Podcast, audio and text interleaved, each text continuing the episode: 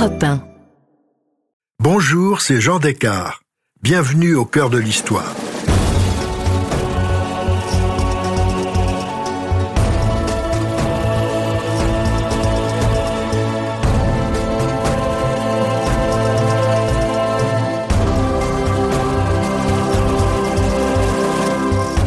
Dans ce nouvel épisode en deux parties de notre série sur les femmes pionnières dans tous les domaines et à toutes les époques de l'histoire, je vous raconte le parcours spectaculaire de Sarah Bernard, qui fut en son temps l'actrice la plus célèbre du monde et demeure encore un mythe aujourd'hui.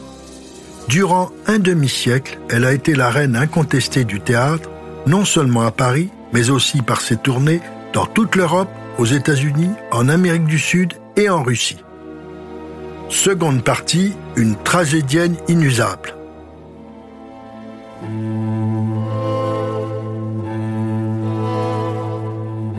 Évidemment, Sarah ne peut refuser la comédie française.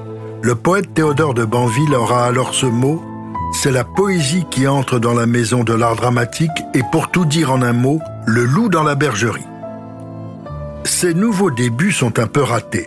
Elle a un rôle d'ingénue naïve dans Mademoiselle de Belle-Île de Dumas. Elle a 28 ans. Trop âgée pour le personnage, elle est décevante. Elle se consolera en retrouvant le comédien Mounet Sully qu'elle avait croisé neuf ans auparavant. Elle le trouve très beau et tombe dans ses bras. Un nouvel amant pour Sarah Bernard. Dans Le Sphinx, une pièce d'Octave Feuillet, la vedette lui est volée par Madame Croisette. Elle veut ensuite être la Camille dans On ne badine pas avec l'amour. Là encore, le rôle est réservé pour Madame Croisette. Dépitée, Sarah se console avec Mounet Sully et décide de devenir sculpteur. Elle se fait faire un costume de sculpteur, un pantalon de soie blanche, une blouse ornée d'une collerette et de manchettes de dentelle.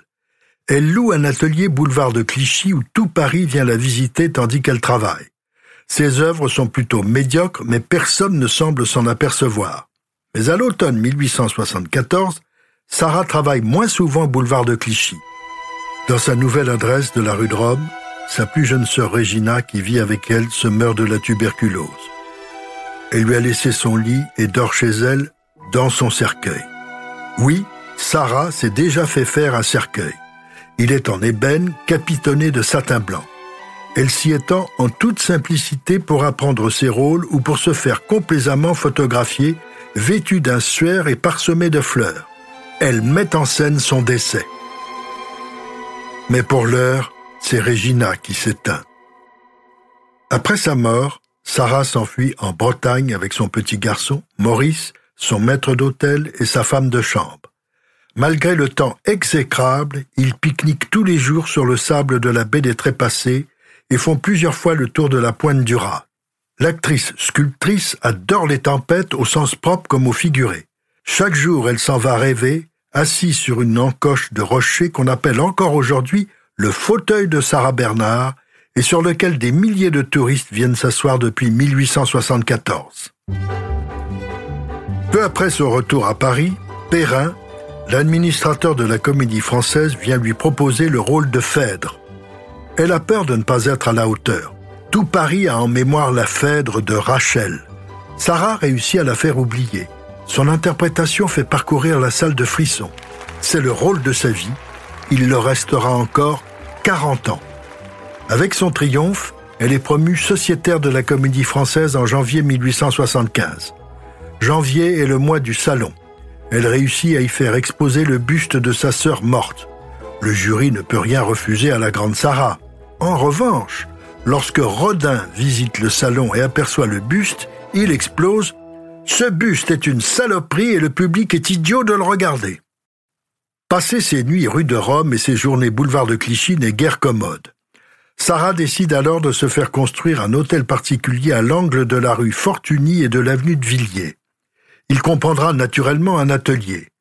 On se demande d'où vient l'argent pour de telles dépenses. Hôtel particulier, domestiques, chevaux, voitures, une véritable ménagerie, une table ouverte Ses ennemis prétendent qu'elle est entretenue par une cohorte d'amants.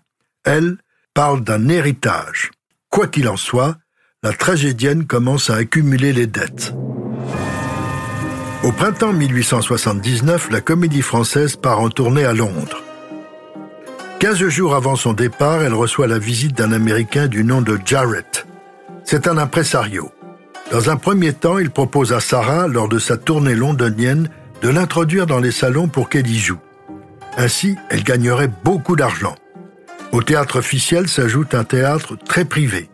Elle accepte, elle a besoin d'argent. À son arrivée à Folkestone, une foule l'attend et lance des fleurs en criant Vive Sarah Bernard Un grand jeune homme au regard lumineux hurle Hip hip hip hurrah pour Sarah Bernard, c'est Oscar Wilde. La première représentation de l'acte de Phèdre qu'elle joue, intercalée entre deux pièces de Molière, transporte le public londonien. C'est du délire. Le critique du Morning Post la compare à une panthère. C'est bien trouvé, elle adore les fauves.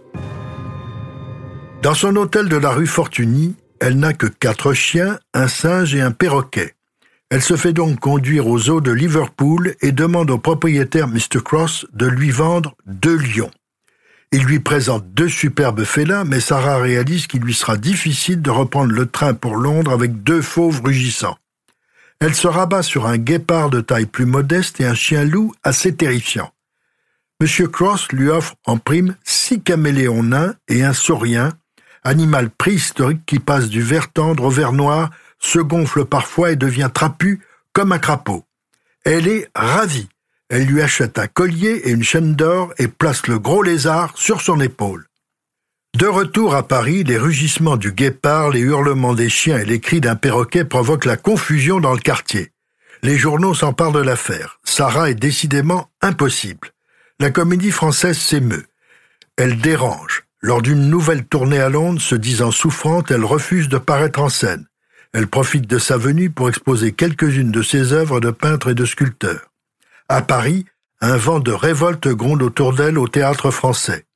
L'administrateur lui demande de ne pas paraître à la cérémonie à la mémoire de la mort de Molière. Il craint une cabale. Mais rien ne lui fait peur. Elle arrive, tenant la couronne destinée à entourer le buste du grand homme. Au lieu de saluer le public comme il est d'usage, elle se plante au milieu de la scène, face à la salle. Après quelques minutes d'un silence pesant, les spectateurs éclatent en applaudissements. Sarah dira plus tard, ce fut un des plus beaux triomphes de ma carrière. Mais rien ne va plus entre le prestigieux théâtre et la comédienne. On l'oblige à jouer une très mauvaise pièce, l'aventurière d'Émile Augier. Elle se sent mauvaise et n'a pas eu suffisamment de répétitions. Les critiques sont très dures. Elle pleure en les lisant. Folle de rage, elle envoie sa lettre de démission de la comédie française. Les journaux se déchaînent. Après un séjour au bord de l'océan, Sarah déclare C'est fini. J'ai appris à sculpter et à peindre. Je vends pour 30 000 francs par an. Je ferai de la peinture et de la sculpture. Ça me fera une seconde vie, beaucoup plus tranquille et fructueuse que la première. Malheureusement, sa défection donne lieu à un procès. Elle est condamnée à verser 100 000 francs de dédommagement à la comédie française. Heureusement, l'impresario américain Jarrett est là. Il propose à Sarah la provocante, la révoltée, une tournée aux États-Unis à des conditions incroyables. 5 000 francs par représentation, la moitié de la recette au-dessus de 15 000 francs. Elle choisira son répertoire et ses comédiens. Pour ses voyages en chemin de fer, elle disposera d'une voiture Pullman spéciale avec une chambre, un salon avec piano, quatre lits pour son personnel et deux cuisiniers pour préparer ses repas. Elle signe sans hésiter. Tandis que Jarrett prépare la tournée, elle part pour Londres tester une partie des pièces qu'elle jouera aux États-Unis. Hernani, Phèdre et le Sphinx. Il y aura aussi deux créations, Adrienne le Couvreur et Froufrou. À Londres, le succès de ces deux nouvelles pièces est phénoménal. Les critiques français qui se sont déplacés le reconnaissent. Le vent tourne à nouveau en sa faveur. On lui propose un retour à la comédie française, mais non. Malgré sa tristesse de ne plus jouer avec le beau Mounet Sully, elle refuse d'y retourner. Le 15 octobre 1880, avec beaucoup de peine, elle se sépare de son fils Maurice, âgé de 16 ans. Elle s'embarque à bord du paquebot L'Amérique. La tournée la conduit à New York où toutes les places sont vendues d'avance. Ce triomphe l'a conduit ensuite à Boston, à Chicago, puis à Saint-Louis et à Cincinnati. De retour à Paris, elle est là pour célébrer le 14 juillet, qui vient d'être décrété fête nationale. Grâce à un petit complot, elle parvient à faire quitter Paris à la comédienne qui devait déclamer la Marseillaise. C'est elle qui va s'en charger à la surprise générale. Elle est rentrée à Paris et tient à le faire savoir. Son retour est spectaculaire. Des larmes roulent sur les joues des spectateurs. Au dernier vers, une clameur éclate, les applaudissements crépitent. Au premier rang, Gambetta hurle de joie tandis que le président Jules Grévy ne cesse d'applaudir.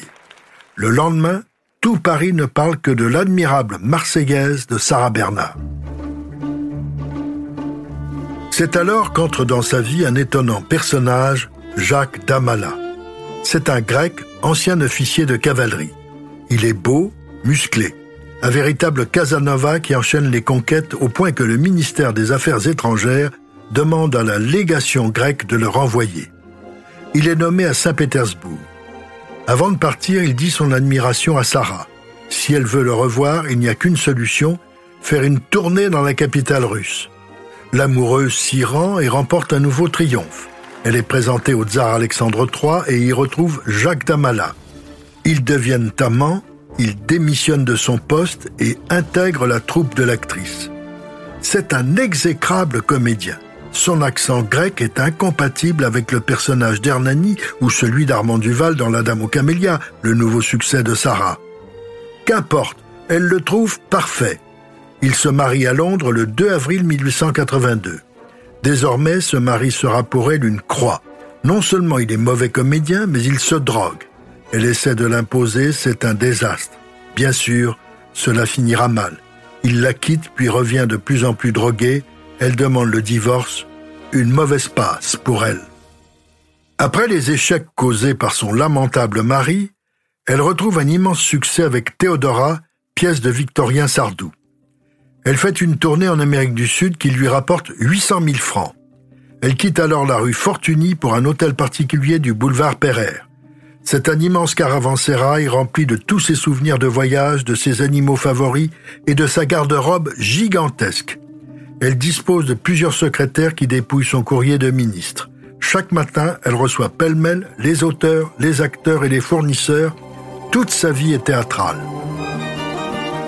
L'été, pour se reposer de sa vie trépidante, elle s'installe à Belle-Île, y achète d'abord une petite maison, puis une très grande destinée au départ à être un hôtel. Elle y retournera chaque année et le rythme de sa journée sera toujours le même. Après le déjeuner, Sarah et sa petite cour se rendent au Saratorium, un coin planté de tamaris où tout le monde fait la sieste. Son zoo ambulant provoque quelques incidents pittoresques. En Amérique du Sud, elle avait acheté un gigantesque boa. Il ne devait pas se réveiller avant plusieurs mois. Abondamment gavé de nourriture, il s'était endormi. Elle l'avait acheté pour pouvoir poser ses pieds dessus après le dîner. Mais peu après son arrivée à Belle-Île, tandis qu'elle joue au domino avec ses amis, le boa se réveille et avale les coussins du canapé.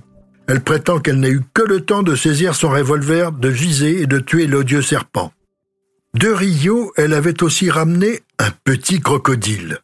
On lui avait aussi assuré qu'il dormirait pendant trois mois. Bien empaqueté, le reptile arrive à Belle-Île, elle défait le paquet, l'un de ses petits chiens se met à aboyer, le crocodile ouvre sa gueule et l'avale en une seconde. Sarah grimpe sur le piano, son secrétaire tue le crocodile à coups de fusil, on l'empaille.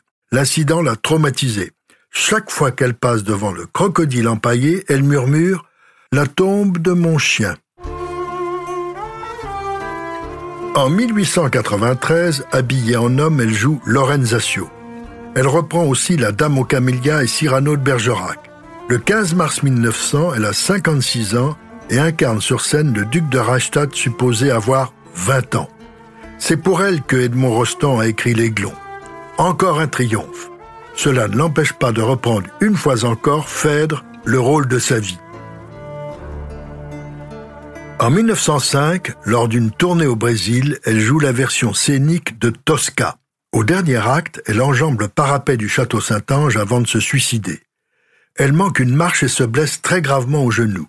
Elle ne se soigne pas, souffre beaucoup, mais ignore le problème. À la veille de ses 70 ans, elle tombe amoureuse d'un jeune comédien, Lou Tellegen, qui avait servi de modèle à Rodin pour l'éternel printemps. Sarah ne désarme jamais. En 1910, elle joue, pour le cinéma, la reine Élisabeth Ier d'Angleterre dans un film produit par Adolphe Zukor. C'est évidemment Lou qui joue Essex, l'amant de la souveraine. Mais l'actrice souffre de plus en plus. Au début de 1915, dans les Landes, elle convoque son fils Maurice, elle lui annonce qu'elle souffre trop. Elle doit choisir. Ou elle se tue, ou elle se fait couper la jambe. C'est la deuxième option qui est retenue. L'opération réussit. Après une longue convalescence, elle reparaît sur scène. Tout le monde s'interroge. Aura-t-elle une jambe de bois? Alors qu'on frappe les trois coups, Tristan Bernard s'écrie méchamment Tiens, la voilà En fait, elle ne pouvait supporter sa jambe articulée. Elle ne marchera plus jamais. Elle se fera transporter dans une sorte de fauteuil Louis XV transformé en chaise à porteur. Il lui faut deux valets pour se déplacer. Encore un spectacle. Lors de la guerre, c'est dans cet équipage qu'elle visite les blessés sur le front. Elle fera une dernière tournée aux États-Unis en 1917 lorsqu'ils entrent en guerre. Quand elle apparaît sur scène, les Américains crient Vive la France Elle va encore jouer une petite pièce écrite pour elle par Sacha Guitry, Comment on écrit l'histoire? À Noël 1921, à Bruxelles, elle reprend Athalie. Fin octobre 1922, elle repart en tournée dans le sud de la France et en Italie. C'est alors qu'elle a une crise d'eurémie. On la ramène d'urgence à Paris, elle se rétablit, elle dit qu'elle est tellement heureuse de retravailler. Mais le 21 mars 1925, elle est trop fatiguée. Le 23 mars, elle s'alite, elle ne se relèvera pas. Celle qui mourait si bien en scène des centaines de fois s'éteint définitivement au matin du 26 mars. Après sa mise en bière, 30 000 personnes défilent devant son cercueil celui qui était dans sa chambre depuis des années. Le premier à lui rendre hommage est le maréchal Foch, je vous l'ai raconté. Les funérailles sont grandioses. Sur sa tombe, au Père-Lachaise, il y a seulement écrit Bernard. Une rare discrétion chez un monstre sacré pendant plus de 50 ans, sans doute la carrière la plus longue et la plus tourmentée de l'histoire du théâtre.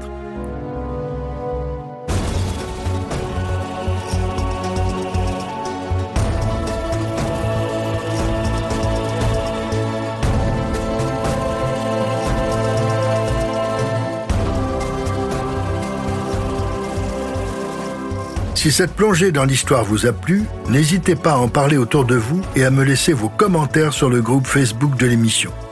Je vous dis à bientôt pour un nouvel épisode de Au cœur de l'histoire.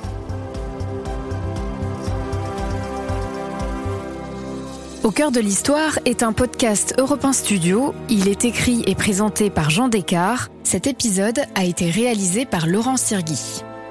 Ressources bibliographiques. Ensorcelante Sarah Bernhardt par André Castelot, édition Perrin, 1972. Sarah Bernhardt par Maurice Rostand, édition Calman Lévy, 1950. Sarah Bernhardt par Henri Gidel, édition Flammarion, 2006.